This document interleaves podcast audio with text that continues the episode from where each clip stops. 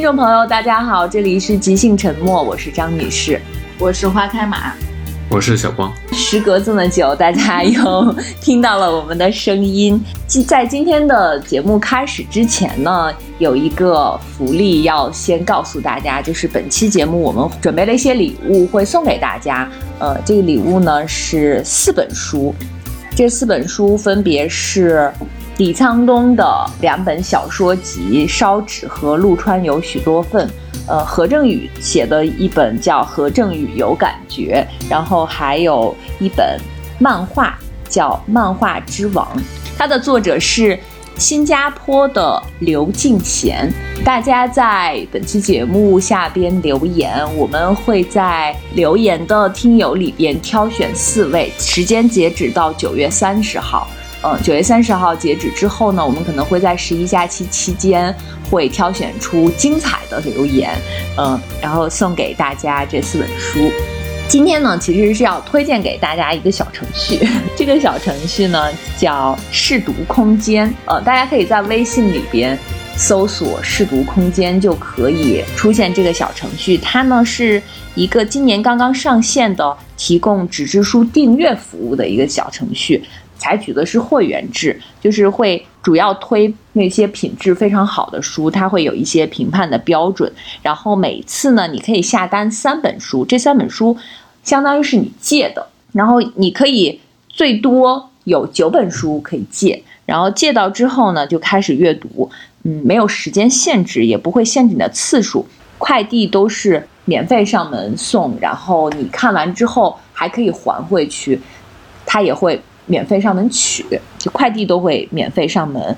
如果这本书特别好，我想留下，那你就可以购买。其实是可以让这个书循环起来，但是又不太占用你的场地。赠的这几本书呢，呃，大家可能如果经常听我们节目的，就能猜出来了。我们这一期呢是久违的出版品牌系列，嗯，这个品牌呢就是来自武汉大学出版社的陆书。嗯，我们今天的嘉宾是陆书的创始人、资深的出版人周云，欢迎周老师。即兴沉默的听众朋友们，你们好，我是周云。嗯，陆书是成立于二零一七年的非常年轻的出版品牌，但是它的成绩非常亮眼。我们听众如果要是经常听我们节目，肯定第一时间想到的就是李沧东和何正宇。但是其实，呃，陆书在短短的。五年的时间里，已经出版了非常多内容很优质的图书。我们就请周老师来给大家介绍一下吧。呃，陆书呢，我们最开始成立的时候是其实是想要出一些艺术类的书，因为之前我在理想国是负责呃艺术类的出版，然后出了一些电影或者是艺术家的书，然后所以回到武汉之后，我们主要的方向考虑的是要做一个艺术家的系列。呃，然后顺带着之前做的一些电影的书也在做，然后刚刚呃张女士提到的李沧东和何振宇，其实都是在这个这个系列之外延伸出来的。就李沧东他本身也是电影导演嘛，然后何振宇他也是电影演员，所以其实是我们电影书的。呃，延伸出来的一个产品，所以我们早期的主要的书都还是围绕着电影或者是艺术这两个大的门类，然后后续的我们我们也出了一些国内原创的文学作者或者是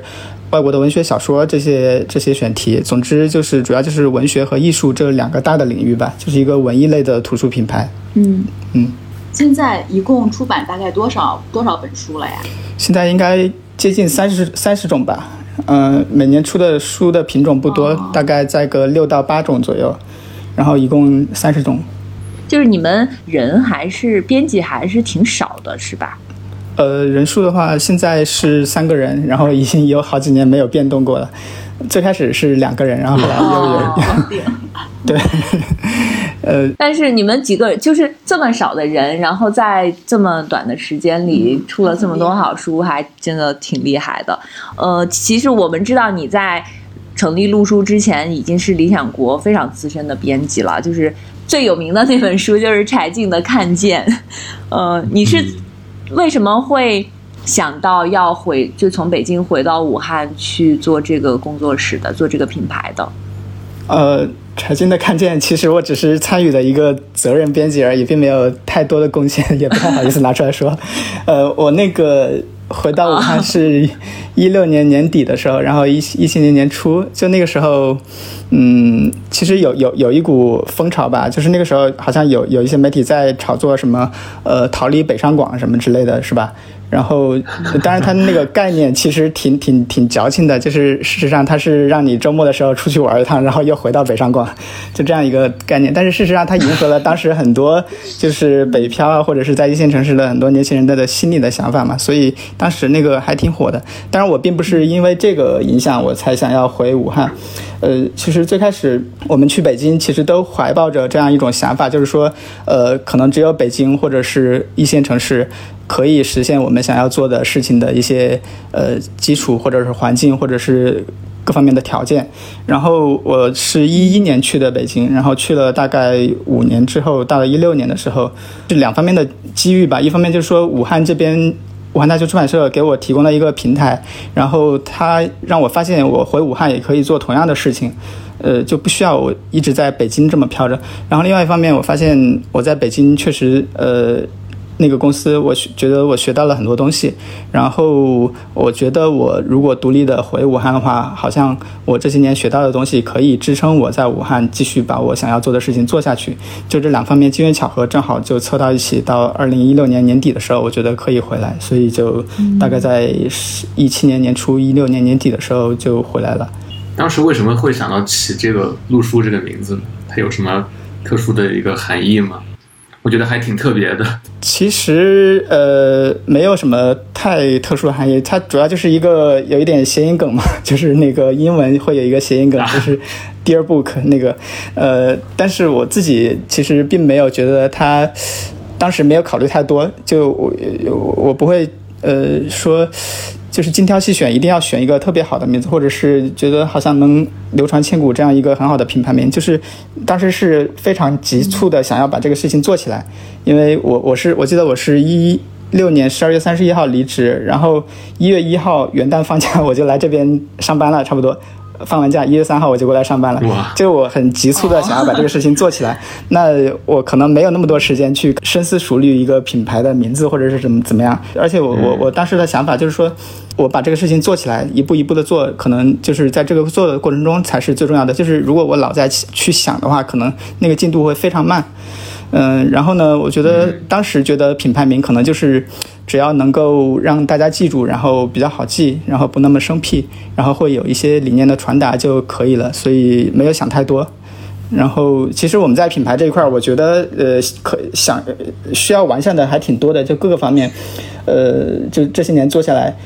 就是。这品牌的商业化还是是还是各个方面的建设方面，其实我们做的东西还比较有限。就是我们现在就之前说，我们现在其实只有三个人嘛，所以我们很多的精力，嗯，大部分精力都在做书或者是选题这方面。然后，呃，怎么样把这个品牌做大，或者是进一步扩大规模这方面，我们其实呃，一方面是没有精力，另外一方面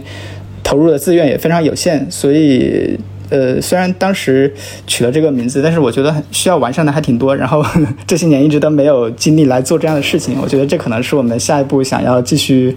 呃完善的地方吧。就是我们这个品牌，感觉陆叔在品牌这块儿好像确实挺低调的。我们其实都是通过一本本的书才知道陆叔这个品牌的。是，嗯，我想问周老师，就是比如说你现在已经做了五年了，你现在回想你这五年，你现在做的这些书，跟你当时设想的、想要达到的那个呃，心里当时那个模模糊糊的目标，觉得差距大吗？基本满足你当时的想法了吗？我觉得应该是超越我当时的想法了，就是，呃，因为之前我没有抱太大的期望，因为我没有做过这样的事情嘛。然后，呃，其实，而且我觉得我在编辑生涯的早期，其实是怎么说，就是呃，以公司为主，或者说是呃。以以以就是领导交给我的这个任务为主，然后我自己的个人这一块儿，我其实没有太大的发展，所以我觉得我当时我觉得我自己要做一个品牌的话，其实是没有太大的信心，也不知道自己能做成什么样。呃，然后这个过程，我觉得对自己也是一个锻炼吧，就是你发现你自己还是有一些潜力可以挖掘的。然后你，当你真的去做那个事情的时候，你其实很多你之前出于各种考虑没有去做的，或者没有去发挥的一些能力或者一些想法，然后。在一个没有任何依靠的情况下，只能你自己去投入，然后你就会发挥出来。我觉得这个是对我来说成长或者是帮助比较大的一个一点，就是说做这个品牌。我觉得周老师是一个行动力超强的人，太强了。对，就是什么先干起来再说。那你从编辑，然后转变到去。创立一个品牌，然后去管理一个团队，你觉得最大的挑战是什么？我觉得其实倒没有到转变没有那么大了，就是因为我们现在做了这几年，其实跟以前没有太大的区别，因为呃。实际上还是以前我我我是一个部门的，相当于是主编，然后现在也相当于还是一个出版社的一个部门的主编，或者说是一个编辑分分部的一个负责人，所以其实我负责的功能和那个职责没有太大的转变，然后主要的精力还是在放在做书上面。然后你刚刚提到就是管理者，其实呃，我觉得这个可能是我们需要。就是我我至少我自己需要去了解或者是需要补足的地方，因为，呃，我一直觉得，虽然我们把这个事情做起来了，但是像我前面说的，就是在很多方面还都是很不完善。就是你比如说，实际上这个品牌只有我们三个核心编辑，然后，呃，我们做这个品牌没有没有专职的设计师，然后没没有专职的版权呃同事，也没有专职的营销。然后依靠的是五大出版社社内的发行，所以其实就出版产业来说，其实它是一个各方面都需要都很强的一个一一个综合性的产业嘛。然后我们这边就好像只有几个编辑在做这样的事情，我觉得这个是我们很大的一个不足的地方，然后也是呃，我觉得最有挑战性的地方吧。就是直到现在，可能我们还是以这样的一个规模，我觉得这个是我们将来可能想要去追逐的一个方向吧。嗯，那就比如说像之前签的，像何正宇的那本书，还有像李沧东两本书，都是武汉大学出版社版权经理签的，是吗？没有，都是我们编辑自己去联系的。哦，自己。对，相当于我们的所有的版权，然后营销，还有就是甚至包括部分的印制，然后还有制作设计，很多都是 自己在做，所以出书节奏也比较慢。但我觉得这个整体上是。呃，整体上是一个有点不健康的一个一个一个生产体系吧，因为主要原因我觉得还是我们能够投入的资源非太有限了，然后我们也没法去招人，然后去招专职的同事来来负责，就是专业的人做专业的事儿。其实这个可能是最理想的一个状态，但是我们现在没有这么大的资源，只能自己像一个小作坊一样来自己完成这些事情。刚才说的那个发行的事情，我觉得还。挺有体会的。我前两天在上海的时候，我就是我想去买陆川那本书嘛，但是我又不想在网上下单，因为可能还要等。我觉得我我想马上就去就去看到，但是我在上海转了可能有十来家书店，我没有看到就是陆川这本书。而且我找，比如说之前之前出的那些烧纸啊，嗯，还有其他一些书，好像都都不太好找，就是有这种感觉。对，因为。武汉大学出版社，它主要还是针对高校的一个一个出版社，就是做的大部分的书，它都是教材或者是学术专著，所以包括它的发行市场，可能针对的也都是高校这样的一个渠道。然后大众书这一块呢，我们相当于是一个新来的，然后能够利用社里的资源也比较有限，然后就是发行这块确实是存在很大的那个需要补足的地方。这个就让我想到，我之前也在一个。某大学下属的一个出版社当过，对对 对，我就不说，我就不说名字了。当过当过一段时间编辑，然后当时当时也发现我们的书其实都也是就是也是文艺类的这种书嘛。然后在一些北京的一些重点书店也是很难找到踪迹。然后我们那个书，我们那个对我们的出版社也是做教材啊这种考试啊或者是工具书为主。对，确实。难怪你跟我深有深有共鸣。对，深有共鸣，根本找不到。那这里就不得不表白我跟张女士的浅浅思。对，当时我们还是真的太厉害了，就是任何书，它应该是确实发行跟销售做的还不错，基本上都会在书店有码堆啊。我们因为他们俩是在那种就是很传统的高校出版社，我们是真的是在民营出版公司，是非常。不一样的两个体系吧。那周老师，你觉得一个理想的呃，出版就是对一个出版品牌，它需要大概有哪一些配置呢？我觉得就是出版业，它其实也是现代工业的一部分吧。就是，呃，就是我们作为文艺青年的时候，其实很瞧不上一些现代工业的一些什么规范呀，或者是这些东西。比如说我们刚入行的时候，会觉得，比如说像我们现在这种状态，一个手工作坊，或者说日本的一种艺人出版社，然后对小而美，然后会觉得很很向往，然后觉得很很有感觉，然后很向往这样这样一种氛围，然后去想要。想要自己的工作就是这样一种状态，但是真的去做了出版之后，我觉得，呃，这种这种状态呢，某种程度上有点就是自娱自乐，然后自我满足，会就像小光刚刚说的，你的你你觉得你出了很好的书，或者你觉得你做了很很多的努力，但是事实上你的那个书都不可能出现在书店上，那你最终。你取得的是什么呢？就是你对自己觉得一种自我欺骗嘛，觉得我好像做了很多重要的事情，但是事实上。你没有通过那个工业体系去传达到更多的人那里的话，我觉得这个很多事情可能都是白费的。所以我最近考虑的事情就是一直想要说，我们能不能建立一个现代的工业体系，而不是摆脱这种作坊手工作坊式的一个 小小的品牌这样一个状态。呃，这样的话，可能我觉得对于自我实现的意义会更大一些。就是你出的书能够传播到更多的人那里，然后有更多的人去阅读你的书，然后你自己的成就也会更高，然后。你也切实的影响到了更多人嘛？感觉周老师开始从一个单纯的文艺青年变成一个商人。商人。嗯，但我想起，就之前恰恰来那期的时候，他也说他们一页一页人也挺少的，但是他们其实有自己专门的版权，有自己包括印制，嗯，对，有自己专门的设计师，对设计啊，什么营销发行，其实这些都是要有的。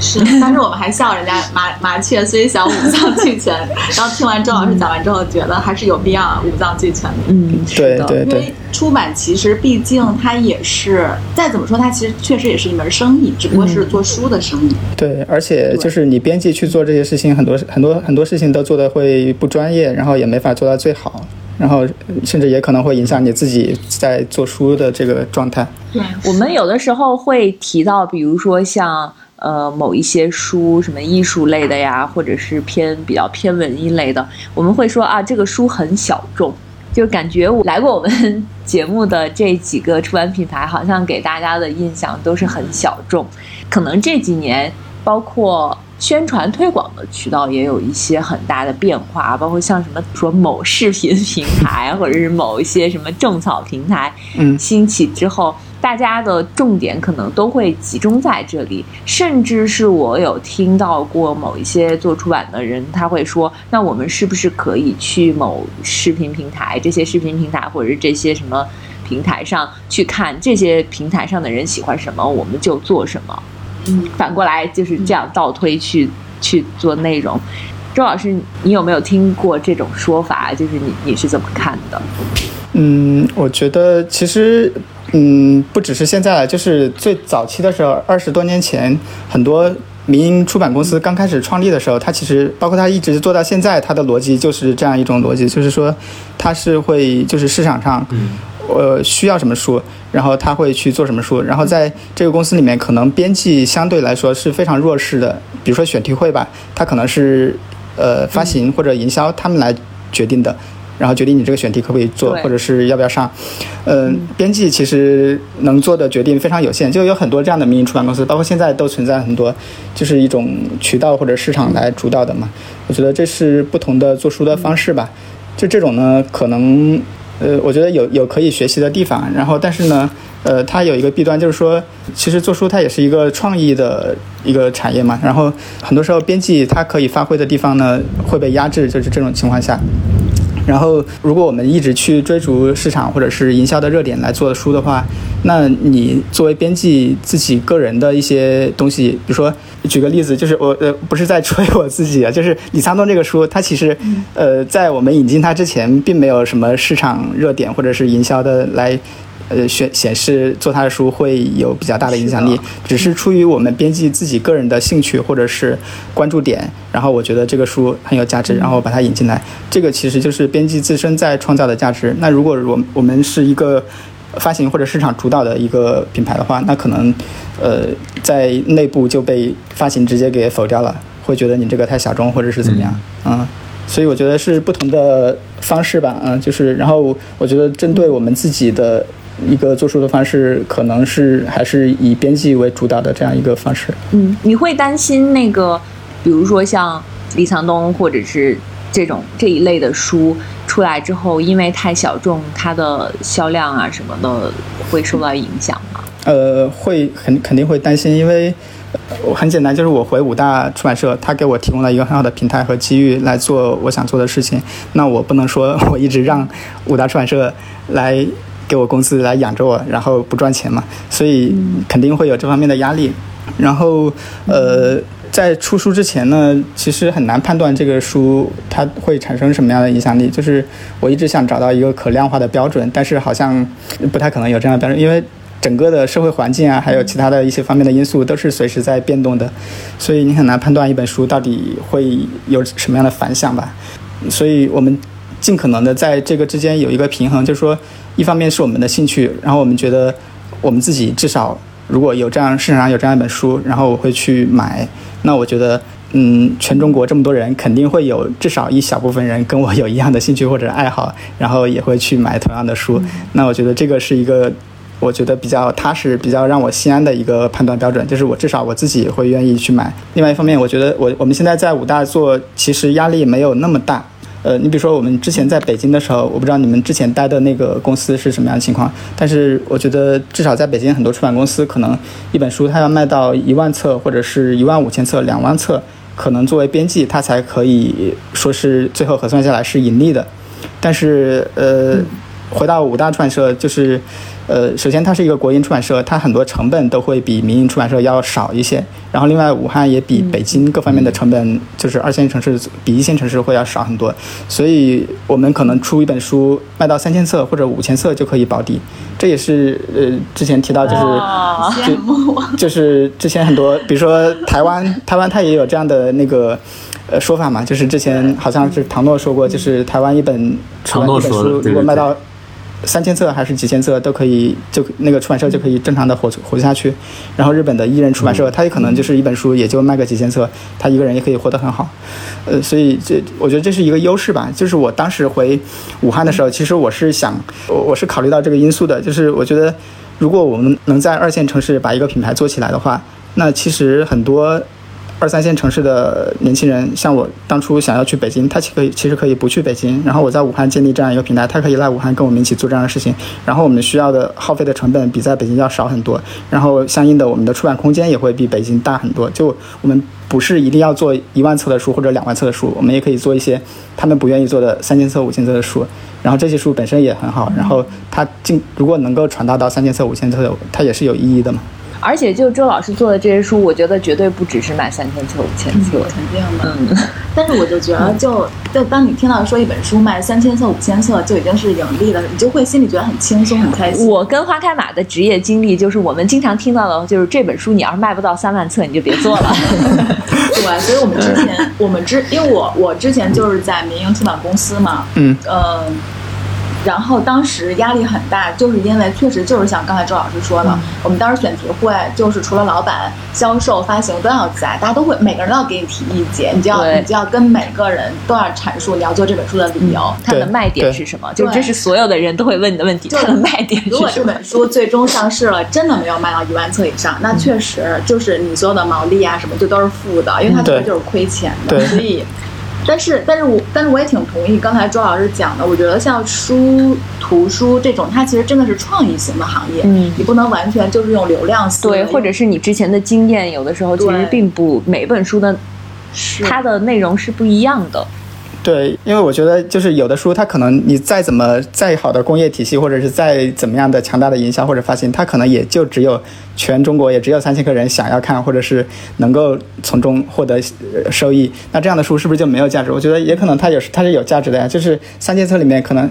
嗯，这三千册三千个人里面有一个人他读了这个书，他获得了收益，然后他用利用这个收益去创造了别的价值。我觉得这个也是很有意义的。嗯，是的，但是唯一的一点就是，呃，你你会觉得那个离开北京之后有很多不方便的地方吗？比如说文化资源更丰富的还是北上广这种一线城市？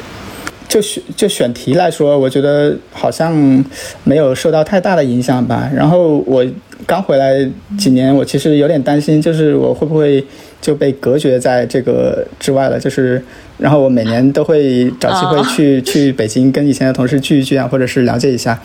然后呃尽可能的不要就是闭门造车的这种方式吧。然后当然会有一些劣势，就是就是比如说刚刚提到营销和发行这两方面，肯定就是比北京要弱很多，嗯。然后在选题这一块，我觉得倒没有受太大的影响。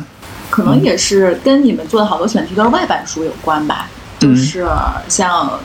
起码我知道这几本，其实好像都是韩国文学。嗯，我看好像本版书也越来越多了。嗯，会有一些，因为现在沟通方式也比较方便，不一定说非要去北京去跟作者交流，或者是怎么样。嗯，我们在北京，我们也不出门。太真实。对，然后最新的这本书是李沧东的，等于是出版的第二本小说集了，叫《陆川有许多份》。对，嗯，在这之前，我们其实知道李沧东他就是电影导演，就非常知名的电影导演。呃，我们都很喜欢他的电影。对，大概知道他以前是写小说的，但是没有想到他其实小说写小说的影响力也这么大，就是他写的其实非常好。对，他一个。真的是一个正儿八经的职业的小说家，不是玩票的那种。对，因为很多导演其实也会写东西嘛。对，之前我们贾樟，对我们第一期其实聊的就是这个。嗯，还有像日本那个呃石之愈合，他们都会写东西。但是我第一次看李，我一开始也以为李沧东就是跟他们这种写作方式可能差不多。就是比如说呃那个电影写成小说，或者是写一些随笔啊什么的。当我看我是去年看的《烧纸》，我真的惊呆了，原来。人家李沧东是写小说，而且写了那么是个作家，对，而且他在拍电影之前其实是个职业小说家。嗯，是。你是怎么关注到这个的？因为就就还是刚刚那个，刚刚前面讲过，就是我原来会做一些艺术类或者是电影类的书嘛。然后其实之前有很多，如果观观察这个电影类的图书市场的话，你会发现有一些。呃，导演自己写的书会非常受欢迎。就相比起我们出的一些别人解读这个导演的话，呃，比如说黑泽明的那个《蛤蟆的油》。还有就是那个塔塔可夫斯基，就是这些导演自己他本身写的东西也会非常受欢迎，所以我之前确实是有刻意的去关注一些导演，然后想要去找一找他们自己原来写过什么书。那我之前特别喜欢的两个导演，一个是库斯图里卡，还有一个就是李沧东。然后库斯图里卡之前在我在前公司的时候，其实是有去联系过版权，但是后来是被普瑞出了，好像是。嗯，他的两本小说也是小说，对。然后，呃，李沧东这一本呢，呃，之前其实不太也不知道怎么去联系，所以就一直放着，没有没有没有没有找到版权。然后正好回来回来武汉做这个品牌，然后我就想去继续把李沧东的书出出来，因为，呃，之前知道他当导演之前是一个作家嘛，然后我觉得他他是一个。嗯，就是自己非常有那种艺术家自觉的人，就是说他拿出来的东西一定要是一个艺术品或者是一个呃拿得出手的东西。所以他嗯，他电影虽然不多，但是每一部都非常好。那基于这个判断，我觉得他可能之前写的小说也是非常具有水准的，至少。然后呢，他的电影本身我觉得也很也有很强的文学性，所以我觉得他写小说应该。呃呃，就是我在没看过的情况下，我判断应该是不会太差。然后后来我就去找了一下，发现他的小说之前其实是有一篇有译文的，就是大概零五零六年的时候，上海译文出过一本韩国的那个小说选，韩国分段小说短篇集吧，大概是。然后我找到那本书看了一下，里面有就有烧纸这一篇。然后看完之后，我觉得没问题，就可以做。呃，然后我就去印证了你的想法。对，然后那个当时那个译者正是正是《烧纸》这本书的译者金然老师嘛，呃，我买到版权之后就直接去联系金然老师，他也很高兴，就直接全都给翻译出来了。其实联系版权没有我之前想象的那么困难，因为韩国其实很多书都是想非常想要输出版权，其实跟我们现在中国的状况一样，我们也想往外输出版权嘛。然后韩国也会有一些机构在努力的向外推他们的作家。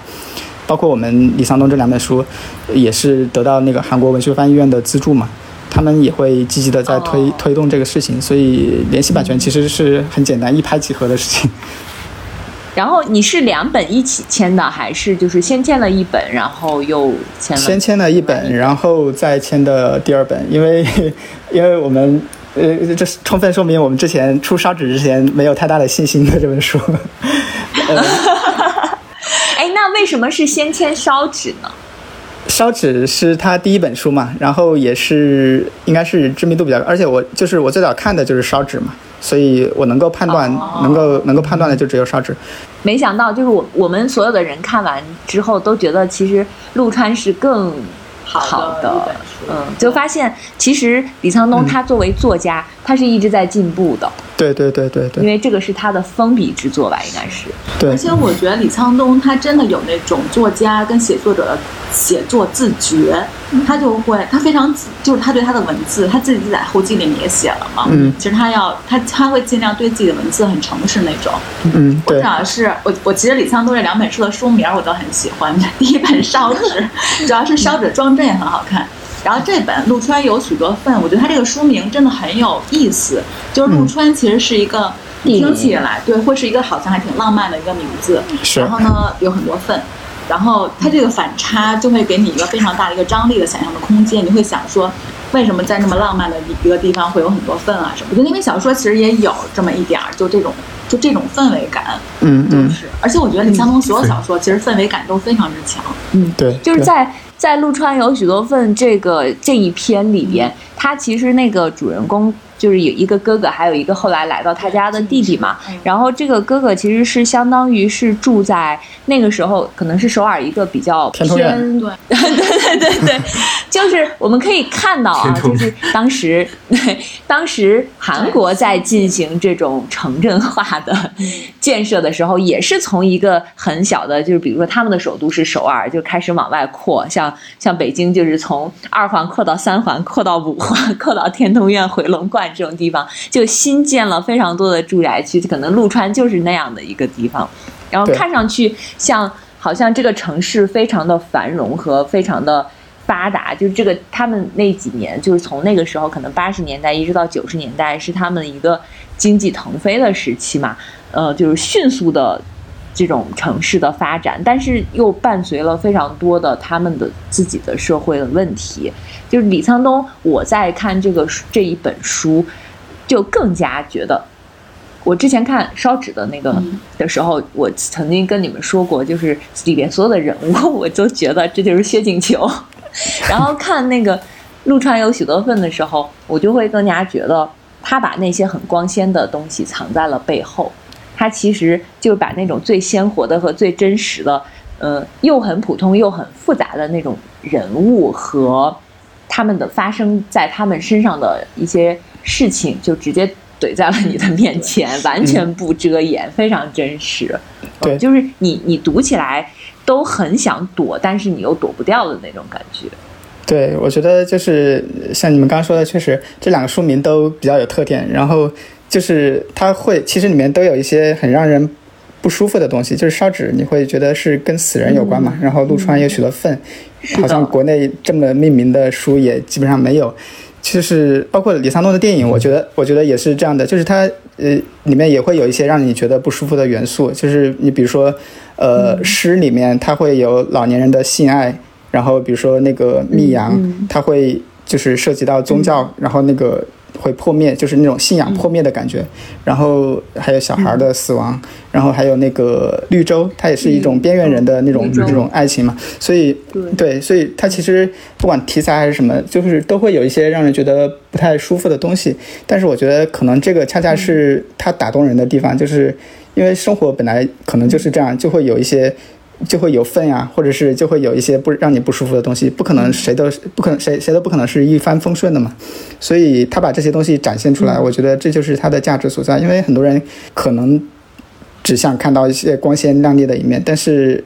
但是那个东西如果只有光鲜亮丽的一面，它就是一个虚假的东西。就是我之前我们之前出的一本书，我觉得呃呃我我上次那个我们的豆瓣上转发的时候，我也提到，就是我们出了一本。呃，刘晓东就是国内一个很有名的写实画家，刘晓东他的摄影的画册，嗯，然后这个画册呢，他拍的都是一些呃猪啊狗啊这些东西，然后我们做封面的时候就把他拍的一个呃猪，然后还有一只在觅食在叼着一只鸟的狗，还有呃还有一个就是光着上身的男的在躺在地上晒太阳，就这样一些画面放放在封面上。就我觉我觉得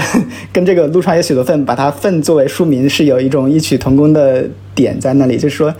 呃，它是让你不舒服的，然后也不是一个非常美、非常亮丽的东西，但是它就是一个真实的东西。然后，呃，其实之前跟同事也有过这样交流，就是说，呃，我们社里面会有领导或者是同事觉得，哎，这个是不是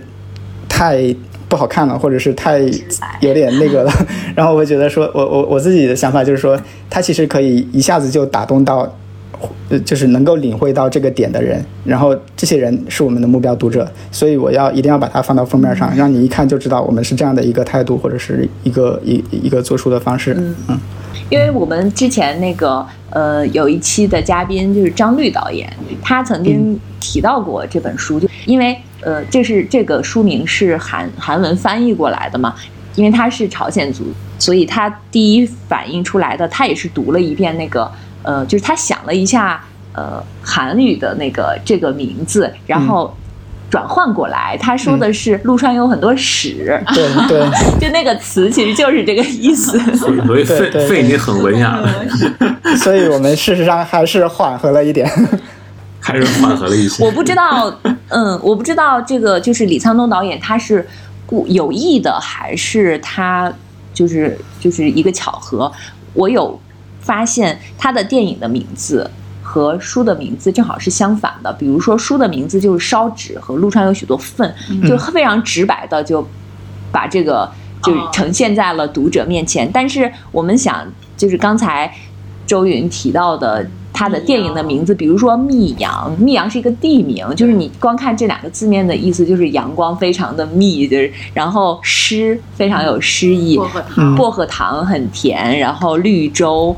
名字是非常美好的，但是它却呈现出了非常残酷或者是非常就是边缘，我们不太注意到那些小人物的事情，就它是正相反的。嗯，对，是有点。我觉得李沧东，不管他作为一个作者还是作为一个导演来说，他最打动我的一点是他从来不回避问题，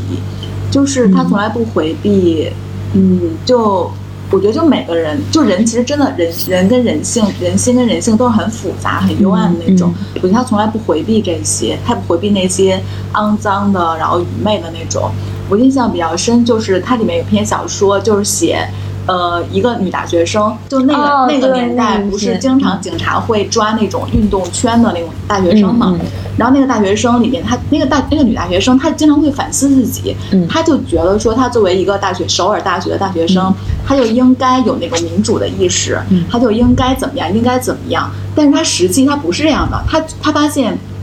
他对很多东西他没有办法感同身受，甚至在他那个朋友在很激烈在房间里面去探讨民主问题的时候，他说在那一刻他非常想吃披萨。我觉得那一块那一那一段的描写真的绝了。然后他就做了，他就想出出门去找披萨吃，然后呢找不到，然后他坐了一个多小时的大巴到首尔，然后进了一家披萨店，然后点了一个披萨，然后就大快朵颐。但他说他吃完之后，他心里有一种负罪感跟那种憎，就对自己的憎恶感。等他回到他那个小房间的时候，他发现他那个朋友就已经被警察三十分钟之前被警察抓走了。嗯，房间里另外一女孩就问他说：“姐姐，你你去哪了？”嗯，他当时的心理活动就是说，他说他宁可说我去去警察告密了，嗯去跟警察告密了，他也不能说我去吃披萨了。他就是，我觉得李沧东真的对人心跟人性就那个捕捉非常之敏锐跟灵敏，就是真的非常之敏锐。我觉得李沧东应该是一个，嗯，我在心里为他默默的封神了。对，我觉得他能，他能够，他有很很很重要的一点，就是他能够体会到生活和人性的就是复杂复杂性。他不是说，呃，你比如说，其实他写的这些主题都非常鲜明，就是跟民运或者是跟一些什么呃那个就是各方面的抗争有关。但是他不是说站在一个抗争者的角度，或者是或者是站在另外一个反呃镇压者的角度，他都没有站在任何一个角度，而是哪怕你是一个。呃，运动圈的人，就然后你秉持的理念如何高大上，但是你也会有你自己的问题。然后你比如说第一篇那个真正的男子汉，他会有自己的这个，对我也想说这个，他会他会把自己的生活搞得一团糟，他对自己的家人没有负承担他应有的责任。这个其实就是你就发现李沧东他没有在，他也没有在批判这个，他只是如实的展现出来，因为事实上就是如此。他也没有说，呃，就是如果他站在一个一个支持运动的立场，然后。有可能他会非常讨巧，会有很多人觉得他很有社会良心或者是正义感，但是其实他就不是一个很好的作品了。就是他其实是一个政治宣言或者是一个什么样的东西，但是他都没有站在任何一个角度，他只是如实的呈现这个。我觉得，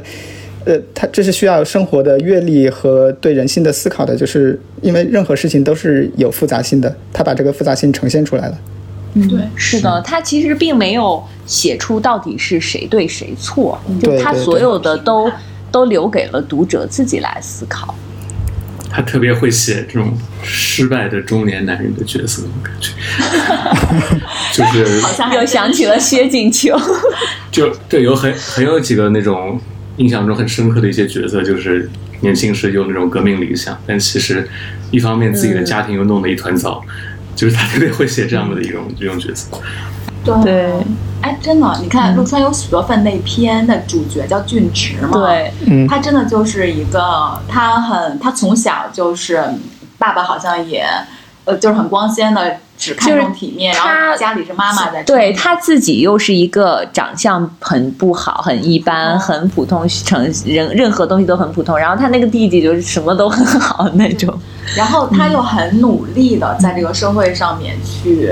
挣扎、去生活，然后终于买了一个房子。但没想到最后跟他结婚六年的妻子说跟他在一起生活，就是意思是这这意思是跟你在一起怎么能叫生活呢？就是我觉得这这。我们平时只看到那些就是有主角光环的人，就并并不能看到那些就是比如说就什么都很普通的这些人。对。但是李沧东让我们看到了。嗯。是。嗯。然后就是那篇小说最后那个俊植，他不是他其实打电话给警察局说把他告就告诉警察局说弟弟会在陆川那个站嘛。嗯。然后警察过来。呃，抓他弟弟的时候，他不跟他的跟他弟弟喊说快跑，两人一起跑，但是他弟弟还是被抓到了，他就一直跑一直跑。他后来不是自己呃踩到了粪大粪上还是怎么着？是的。但是他他就觉得他踩到那个粪上的时候，他竟然心里还有一种解脱了。我当时觉得哇，真的。而且他在就是举报了他弟弟，然后又让他弟弟快跑，其实他始终是矛盾的。是。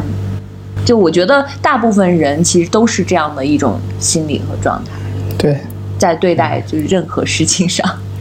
就是他确实，李强东确实把像刚才小光说的，把一些啊，当然他里面除了中年男性，其实也有很多，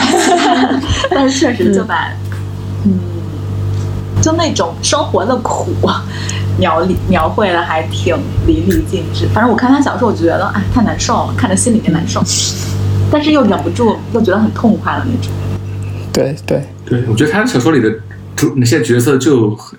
就是很像陆川这篇里面的那个典型的那个意象，就是站在粪坑里，但是你可能还还还是要向往一些那种公寓里啊这种中产阶级这种生活，但其实这种生活其实也是很很虚幻的，就是对于你来说，他很多人物都是呈现出这种这样一种很很矛盾的这种状态。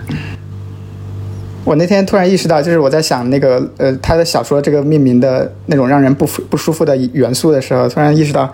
就是鲁迅之前他有一本集子叫《坟》嘛，然后他那个坟其实也是一种让人不舒服的一元素。然后他当时那个文集的前面的序，他还特别提到了这种，他说好像大概意思就是说，呃，一个出一本书，然后把它名字叫《坟》，然后让人觉得很不吉利，可能很多人都不理解。但是他可能就是像鲁迅的那种性格嘛，就是故意要把一些让你觉得不舒服的元素，然后摆给你看，让你让你让你不能让你过得太舒服的，就是就是很多时候可能确实是需要一些这样的东西。我觉得突然很想看看祝福和坟的销量对比。所以，所以李沧东为什么写完这本就就封闭了嘛？就不继续再写？呃呃，他这个 他这个后记里面其实写到了，他其实对自己的写作没有那么不是不是很满意。然后我觉得是后来正好遇到电影圈的机会，然后他就去拍电影了。其实作为自己作为我来讲，我觉得可能呃。我本来应该是宣传这个书的，但是其实我自己自己私下里觉得，我觉得他作为电影导演是一个更好的电影导演。作为小说家，可能，呃，当然，我觉得他写的已经足够好了。但是，呃，如果这样论的话，可能他作为电影导演是更成功，也更适合他的一种一种媒介。其实我我出了这个书之后，我一直在思考，就是，呃，我觉得很有意思的一个问题，就是，呃，就是同样就就就是媒介对于那个作品的影响的问题，就是。呃，我以前一直会觉得电影其实是一个比较有局限性的媒介，就是我会觉得它，比如说它在时间或者空间上，它都是有一个框框，有一个局限性在那里的。就是你看电影的时候，你必须在电影规定的那个时间，一个半小时或者两个小时，然后它会你在那个空间里面，你只能看到那个荧幕上那个方块那么大小的东西，然后你看到的东西都是导演呈现给你的东西，你呃所有的它有它。有可能会有一些暗示或者什么的，但是都在画面上呈现出来了，然后都是如实的呈现出来了，所以它是一个有有局限性的媒介。但是小说呢，你可以随意去想象，就是作者他这么写，但是事实上，比如说他写一个杯子，那那个杯子是什么样的杯子，其实你自己可以随便去想象。所以小说是一个很开放的一个一个一个媒介，然后这两个媒介之间本身属性的不同，会对一个创作者有什么样的影响？我觉得这个。正好在李沧东这样一个既写小说又拍电影，然后都很都写的还不错的人身上，可以去很好的观察一下。就是你看完他的电影，然后你再去看他小说，你会发现这个媒介本身对他的创作会有什么样的影响，或者说他自己会有什什么样的特质，让他适合一个什么样的媒介。我觉得这个问题还挺有意思的，就是我自己是觉得他可能他自己的特质更适合去拍电影，包括他写的小说。我们出烧纸之后，大家读者反馈最多的会觉得他是就是像看了十一部电影嘛，那个就是豆瓣上读者的评论。但是呢，呃呃。前天就是南京的那个作家卢敏老师，他给李沧东写了一篇书评，他就他他有点批评我们这个 呃腰封上的这个，就说呃就像看了十一部电影，其实对于一个小说作者来说，并不是一个很好的评价，因为如果就像看了十部电影，那我就去看电影好了，为什么要看书？那他写这个小说的意义何在呢？其实有点有点冒犯的意思。当然他说的是对的了，但是呃，我觉得可能确实。呃，李沧东他在他在不知道自己会去拍电影情况下，他写的这些小说会有这么多的电影元素或者是电影的特质在里面，就本身说明他自己的一些创作路径或者是他自己的一些个人的呃天分，可能就更偏向于电影这一边。我自己是这么感觉的，嗯。我觉得李沧东在电影里面讨论的东西其实会更丰富一些。嗯，他的小说其实有非常强的时代的烙印，但他的电影其实感觉更多讨，你看他也讨论宗教，对，他也讨论就是人在各种对。情境下的，就各种各样的边缘人物的那个情。我觉得感觉确实层次，就他电影题材的选择好像更放松一点，就是然后他小说好像都会关注，有一点有一点理念先行的感觉，就是说他会。他会想要表达一个什么样的理念，或者是关注哪个方面的领域，然后以这个为主题来写一些小说。我觉得可能某种程度上是不是是不是也是因为他作为他作为一个电影创作者，对于他自己来说也更舒服、更放松，所以他会更丰富一些。我不知道，有可能。我我觉得他作为一个作者来说，他可能他身上的责任感感觉会更明显。就包括那次咱们去聊韩国文学那一期，会发现很多韩国的那些作家，对，他们其实都有很强的责任就感觉身上背负着使命，必须要描写这个时代。对，就你要把这个时代记录下来，把这个时代的遭遇记录下来。但我我觉得也有可能是。跟他的年龄有关系，就是他那个年龄可能经历，对对对，然后后边可能他的经历更丰富了，所以他就更放松了一些。对，嗯，那我们再来说一下吧，就是既然提到了李沧东，那我们就再说一下何正宇吧，因为 感觉那个就是，嗯，周老师应该是何正宇是出了两本书，但是你只签了一本，对吧？啊，对，另外一本没有买下来，应该是被中信买走了，但是他们好像一直都没出，不知道什么原因，是不是因为跟他之前的那个舆论事件有影响？不知道，可能是，我觉得你们你们可能运气好一些。哦，这个何正宇的书好签吗？你是在李沧东之前还是之后签的呀？我其实差不多，我刚回来的时候都去联系了版权，但是何正宇这个呢，呃，联系了三年才才签下来。倒不是因因为我们一早就报价报过去了，但是他那边好像是因为他是一个大明星嘛，他好像他的经纪公司在处理这个事情，然后呢就一直拖着，可能对于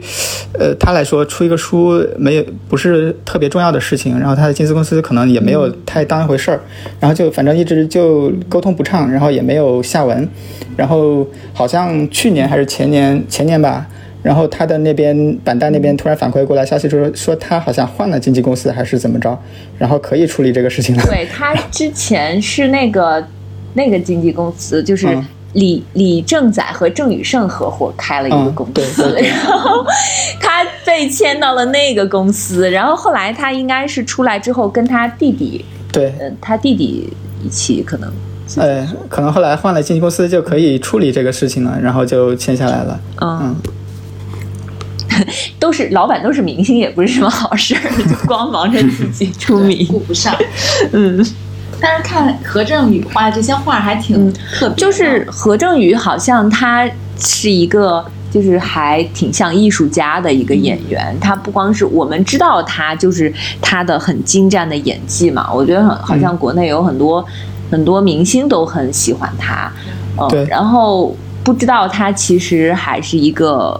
画画画的这么好，然后你你看他的画，就会觉得他内心也是非常的丰富的一个人。因为我出这个书的话，其实我们之前也都没有做过所谓的明星书嘛。然后我最早关注这个书，其实也是因为他他就是。艺术这一面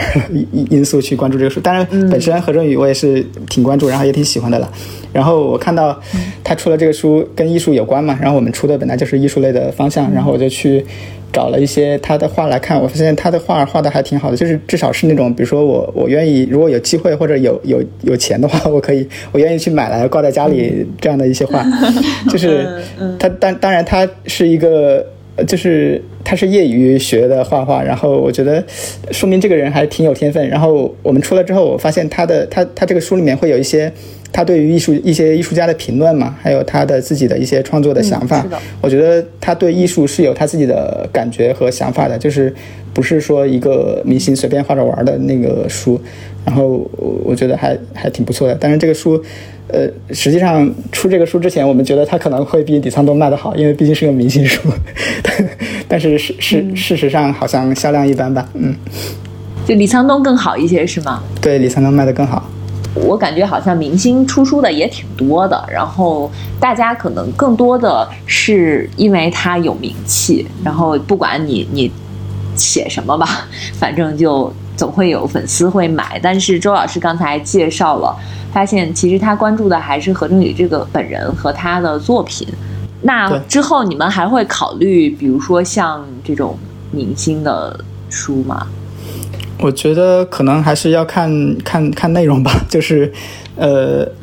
就是我们，因为我们本身不会站在一个粉丝的角度去出一个明星的书，可能更多的还是，比如说他可能跟我们关注的内容或者是什么有交集，然后可能会去出这样的一些书。嗯。哎，那我比较好奇，就是你们之前其实聚焦出版的书籍领域大多是艺术这条线嘛？之后会有一些外延吗？呃，比如说扩拓展到那个其他对，或者这种。对，因为我们小说本身也出过一些吧，小说诗集都出过一些，就是呃，小说国内原创的一些作者有出过几本，然后国外的。呃，引进的外国小说也出过几本，但是好像影响力都不太大。因为这个的话，呃，可能跟我们自身的影响力也有一定的关系。然后，呃，反正我觉得是一个嗯嗯慢慢积累的过程吧。因为呃，就是先做着呗，至少我们三五千册也不会亏本儿。Call back，有底气，对，太有底气。嗯，对。那我们其实是希望从三五千册，然后跃升到三万五万册。那可就太好了。希望陆叔是可以做这样的。然后周老师来推荐一本你们出过的书吧，就最希望、除了陆川有许多份和我们今天主要聊到的，还有烧纸，嗯还有呃何正何正宇有感觉之外，还想推荐那我我我其实我自己非常想推荐的是我们今年年初出的一本，就是跟古讲古典音乐的书，叫《是什么让我们难以领略音乐的艺术》。这个书是呃也是机缘巧合一个朋友推荐过来的，然后我发现其实我想找的国内的原创作者就是这样的作者，就是他会呃非常严谨的分析这个问题。呃，其实我们就是很多人去听古典音乐，张总可能是学古典音乐，他会没有这个困扰，但是就是我们外行人，他想要去了解古典音乐的时候，会碰到这个困扰，就是我听半天，我也不知道这个东西好在哪儿，然后我应该听什么，然后我怎么样去入门。其实，呃，然后然后也也会事实上也会有一些古典音乐的入门书，然后就会说给你讲这讲那，但是没有。好像不管是国外的作者还是国内的作者，没有把这个事情说白了，就是说古典音乐，它很多人会觉得它，比如说它能够提升人的情操，或者是陶冶情操，然后可以提升你的思想品德或者是什么之类的，呃，然后它会有一些什么样的功能性的作用。但是这个作者呢，他一开始就就就就觉得，嗯，古典音乐根本上不是这个问题，不是说。呃，比如说像流行音乐一样，它是要表达一个什么样的感情，然后像嗯、你作为听众，你要去从它的那个音音符里面去领会一种什么样的意境，就好像那种中国古代的高山流水，我弹几个音，然后你能够领会到那我弹的是高山，然后再弹你你能够领会到我模拟的是流水。就古典音乐，它好像不是一个拟物的一个东西，然后呢，它也没有传达一个什么样的情感，可能作曲家他写的写这个曲子的时候，他并没有。并没有想要传达一个什么样的情感，他可能只是觉得这几个音符比较有新意，或者是呃呃，就是在艺术创作上有它的独特的地方。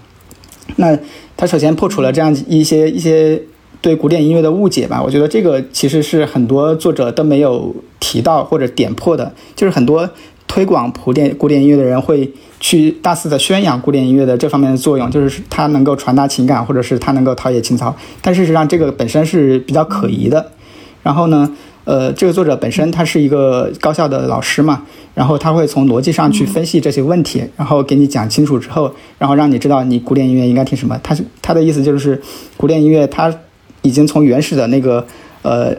宗教音乐里面分离出来，成为单独的一个艺术性的东西。然后这个艺术性的东西呢，就跟那个呃美术从那种写实的功能脱离出来，然后成为一个呃成为一个艺术，比如说印象派或者什么一样，它追求的根本已经不是写实这种现实性的功能了，而是一个呃艺术艺术欣赏的东西。然后你可能需要一些具备一些基本的乐理啊，或者是什么东西，然后你才能够领会到作曲家他的。这个艺术性在哪里？就是我觉得这个是一个很好的进入古典音乐的路径。然后好像不管国内作者还是国外作者都很少提到这一方面。然后作者本身呢，他是中文系的，然后写的也非常好。事实上，这个书口碑出来也还蛮不错的，然后我觉得挺难得。所以，呃，如果让我推荐的话，我会推荐这一本。嗯，这本书的名字非常长，叫《是什么让我们难以领略音乐的艺术》。对，记住了。嗯。好奇到底是什么？我也难以领略。哎，好呀，那今天很开心跟周云老师能聊了这么多，特别是呃，作为出版了李沧东两本书的编辑，然后亲自来介绍这本书，好像对我们的阅读也有一些帮助。嗯。然后呃，希望陆书这个品牌能够出版更多，越就越来越多，嗯。像好书、喜欢的书，嗯，而而且我其实我我真的还我个人也非常希望，就是有有更多像陆书这种图书品牌能够出来，而且多做一些真的编辑自己就从心里喜欢的书。少有有机会的话，我都会想要呃说一下，就是呃，我觉得我我当时从北京回武汉，我我我也是希望我们能够。做出来，然后成就是给别人提供一些借鉴，就是就是说，比如说一线城市的编辑，他或者是二线城市的出版社，它其实是可以有这样一个结合，然后呃，出版社可以有一些新的尝试，然后编辑也会有一个更好的平台，就是。自己压力不没有那么大的平台，我觉得我们这种模式如果可以成功的话，能够给别人提供一些这样的借鉴，我觉得还挺有意义的。就是就是二三二线的城市出版社可以多尝试，然后引进一些，或者是呃，就是跟一线的出版社出版出版社编辑合作，然后做一些这样的嗯压力没有那么大的品牌，然后可以出更丰富的书。嗯，希望听我们节目的编辑和 出版社对 对。对，因为我觉得做出版其实真的比较美妙的一点，就是你可以做你真心喜欢的那个那个东西。但其实很多编辑，不管困于什么什么样的因素吧，总是会有的时候可能就是，嗯，达不成这个。嗯，但是我自己会觉得，就这一点还挺美妙的，就做你喜欢的书。这点还挺难的，我觉得还是希望陆叔能坚能坚持自己的一个非常 非常独特的选题方向吧。对，嗯，谢谢谢谢。我我第一次知道陆叔的书是那个，就是齐泽克的那本书，叫《真实眼泪之可怖》。对对，那个是我知道的第一本陆叔的书。写那个什么基耶斯洛夫斯基的，写对对对对，写他的电影。然后那个书那个书的封面也非常吸引我，就是我第一眼就被那个封面吸引住，然后也觉得这个 这个选题很有很有意思。对，就是对，很独特，很很很陆叔吧。我很喜欢，我很喜欢那个导演。我今年北京电影节还买了一场他的那个电影。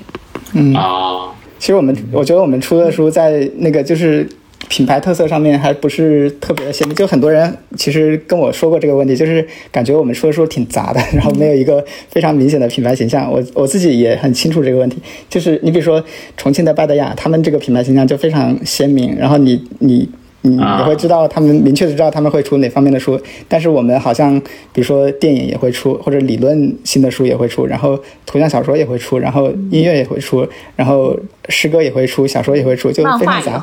然后你不会给一个人 给给给一个观众非常明确的一个形象。其实有时候我会非常羡慕那种编辑，就是他会在一个领域非常的专，然后做下去，然后出的书都是这个领域的书。但是我自己可能是因为我。我我关注的或者我的兴趣太太太杂了，然后所以最终做出来的东西都是很杂的东西。然后我觉得这个可能也是我们将来想要考虑的一个问题，就是怎么样给一个给读者一个明确的品牌形象。嗯，我觉得这不重要，就是你只要持续呃产出好的内容就可以了。嗯，对，就是感觉陆书的三个编辑应该都是。呃，就是自己感兴趣的东西会比较多，比较有趣的，所以你们可能会因为自己涉猎的会比较多嘛，所以可能就各个品类都会做。但其实我作为读者来说，我觉得还挺 OK 的。对，对，我也觉得很 OK，因为我自己也是一个兴趣兴趣很杂的人。对，也有朋友会说，觉得我们出书没有什么负担，就是想出什么就出什么。对。对啊，这样其实挺好的。嗯，那你们之后 slogan 就可以叫一家没有负担的出版品。那 太好了，想了三年没想出来。记得付我们那个版权费啊，文案费。嗯，对。那我们今天。很高兴跟周老师一起聊了这么多，然后记得本期给我们留言，可以送大家四本书，在我们节目开头都提到过了。呃，那我们今天节目就到这里，谢谢周老师，谢谢谢谢三位，再见，嗯，再见，拜拜，拜拜，拜拜，拜拜。